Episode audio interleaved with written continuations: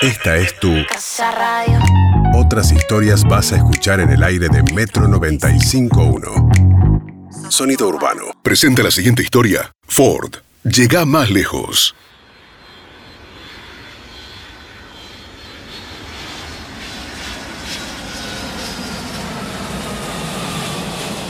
Día 1.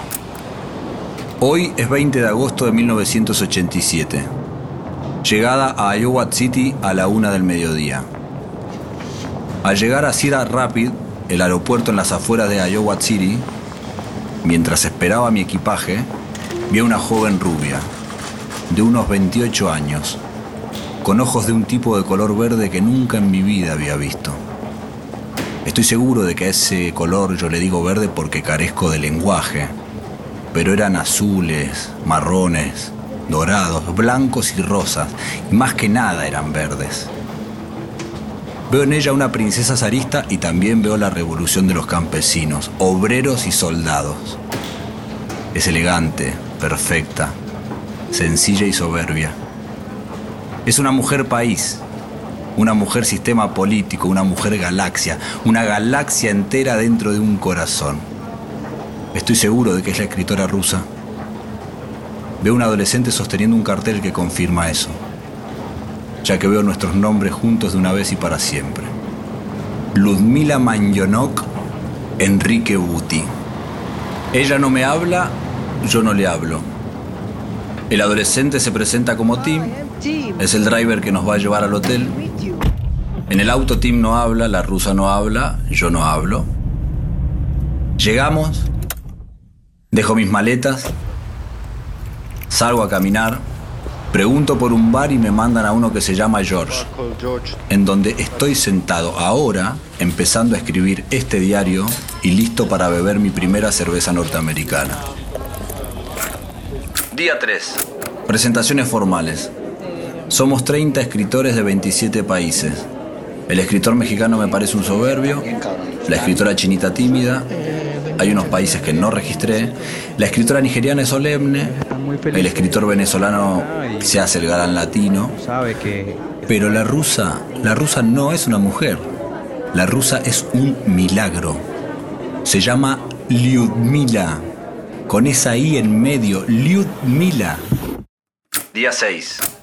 Me voy haciendo amigo del venezolano y del mexicano, el otro día como si fuera un destino o una obligación fundada en el idioma. Almorzamos juntos unas cheeseburgers en McDonald's. Yo no dejo de marcarles distancia.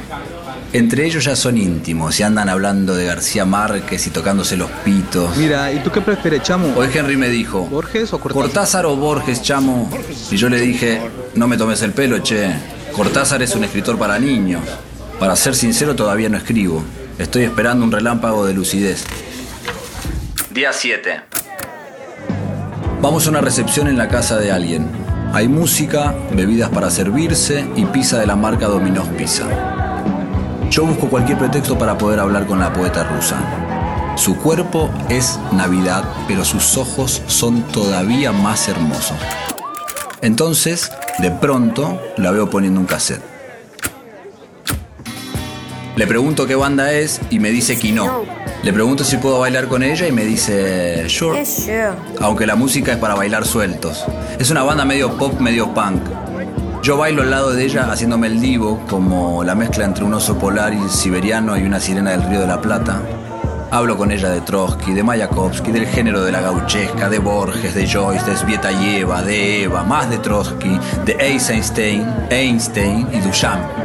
Varias veces le digo Ludmila y ella me corrige. Lyudmila. Mila. Ludmila. Lyudmila. Li Udmila. Ludmila, tu nombre es mi única palabra y no la sé decir. Día 12. Hoy pasó algo increíble. Bajé al lobby del hotel a ver si encontraba algún escritor para pedirle un cigarro. Los chinos son muy de fumar, así que esperaba que el filipino o el coreano anduvieran por ahí. Pero después me acordé que se duermen a las 6 de la tarde como las gallinas. Entonces bajo al lobby y afuera veo una multitud.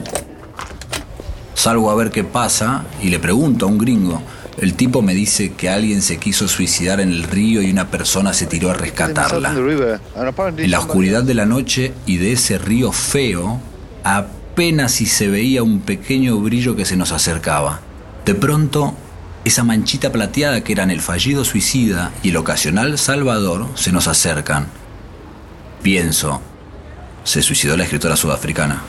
Estaba seguro, pero para mi sorpresa, cuando se pone de pie el rescatado, es un gringo colorado, flacucho, en sus 20.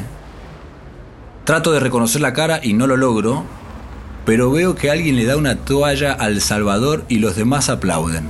De pronto, el Superman de esa noche sonríe y noto que no era Superman, sino la mujer más increíble que yo haya visto en mi vida, Lyudmila.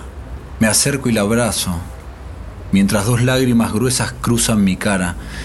Lyudmila me abraza fuerte, me besa la mejilla y me dice al oído... Hear me out. Out. which you call death does not exist. I love you, le digo. I love you. Y nos besamos en medio de todos, en medio de los aplausos, en medio del universo. Día 18. No hay una idea actual, pasado o futura, no hay acopio, no hay hipótesis de principio, no hay lógica interna. Cuando sucede, sucede. No es así, pero es así. Yo que vivo sobreactuando la varieté del galán recio y ahora tengo en el corazón una calcomanía que dice emergencia y al lado otra que dice propiedad de la Unión de Repúblicas Socialistas Soviéticas. Hoy me acosté con Ludmila. Su boca de vodka, su cráneo perfecto, bien formado, casi de laboratorio, como una robot mujer, sus tetas revolucionarias como dos volcanes de oro y sus ojos verdes enormes de alien bolchevique. La penetré fuerte, quise ser ininteligible. Lyudmila es mi Dios, el amor de mi vida, mi madre, mi padre, mi patria, el pan de cada día, los reyes magos, mi lucha, el aire que respiro, la razón de mi existencia y yo soy Lyudmila también. El sexo es fluido, acompasado, métrico, uniforme. La rusa está helada pero su piel hierve. Yo busco un signo en esa perfecta mirada estatal y en esa perfecta ortopedia dental y en esa perfecta boca roja y amarilla del comité, de los camaradas, de la pornografía prohibida y de la pornografía permitida. En esas piernas de la biomecánica de Meyerhold, en esa concha que ahora idolatro como una gelatina radioactiva. I love you, Ludmila, le dije. I love you. In Spanish. Spanish? Me dijo que te amo. Qué fuerte estás. Día 23. Cuatro días teniendo sexo sin parar. La rusa acoge con disposición perfectamente soviética. Todo es perfección física. Todo es deporte. Sin embargo, en el medio de su perfección maquinal me mira y me dice, Te amo. te amo, en perfecto español, como un ventríloco, como un playback, como una irrupción de ternura irresistible o el robot más perfecto jamás creado. Y después de decir te amo, una lágrima dulce, dorada, solo una, atraviesa su cara mientras ella sigue moviéndose encima de mí y me dice, I will come again, my bear. Hay un planeta que es el planeta en el que vivimos todos y hay otro planeta que se llama Lyudmila y que es en verdad como un mundo que hace que este mundo sea un mundo mejor. Día 27. Con Lyudmila, Love Splendor. La amo demasiado. Día 33. Lyudmila es hermosa, el sexo es increíble, pero está todo muy ava y yo no puedo congelar mis prejuicios. Yo preciso escribir y para escribir hay que cancelar el mundo real. Día 48. No tengo el chip del amor. Tanto jodí por Lyudmila y ahora que ella está dispuesta a dejar a su novio, la literatura, la diplomacia, ahora que ella está dispuesta a dejar a Stalin por mí, no a un noviecito, a Stalin, a mí me chupa un huevo. Escribe poemas increíbles, habla siete idiomas, trabaja para la Kremlin, es cinturón negro en judo, tiene unas piernas extraordinarias, es multiorgásmica. Pero yo ya me aburrí. Al final me aburrí. Está claro que el problema soy yo. Día 54. Me hice fuerte. Estoy en guerra. Estoy limpio.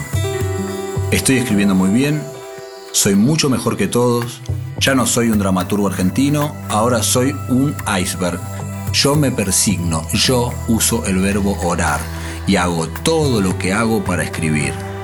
Lyudmila es una enviada roja de Satanás. No voy a beber, no voy a coger. Hoy el día es excelente, hoy hay sol. Yo voy a mantener mi voto de castidad. Lo único que importa es escribir. Día 54 bis. Creo que fui claro, Lyudmila. Vos sos hermosa, vos sos muy inteligente, tus poemas son los mejores del mundo, pero yo fui claro. Ahora estoy escribiendo. No sé, preciso tiempo y espacio. Prefiero que no nos veamos. Nos vamos a seguir viendo. Todavía nos queda un mes acá en Iowa. Pero no quiero que estemos más juntos. No quiero que nos acostemos más. Ahora estoy escribiendo. Ludmila, mi único amor es la literatura. Día 70. En 15 días terminé la obra de teatro que me propuse escribir en esta residencia. Aún no tengo definido el título. En 5 días me vuelvo a casa. Trabajé muy duro estas últimas semanas. No sexo, no whisky, sin dispersiones, ni siquiera escribir este diario, aunque nunca sucede nada cuando escribís. Por eso escribir es todo. Quizás aquí termine este diario. Anoto una frase de Walt Whitman. Si no das conmigo al principio, no te desanimes. Si no me encuentras en un lugar, busca en otro. En algún sitio te estaré esperando.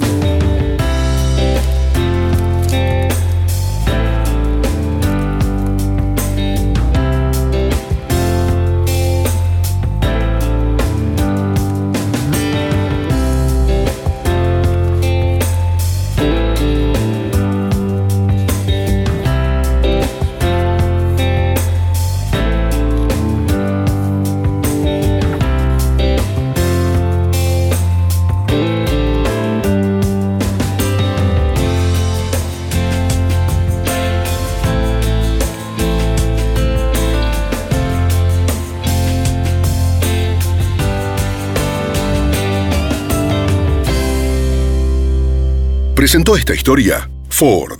Llega más lejos. Casa Radio. Casa Radio.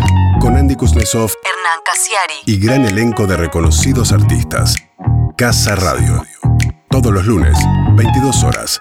Pasa, acomodate. Esta es tu Casa Radio.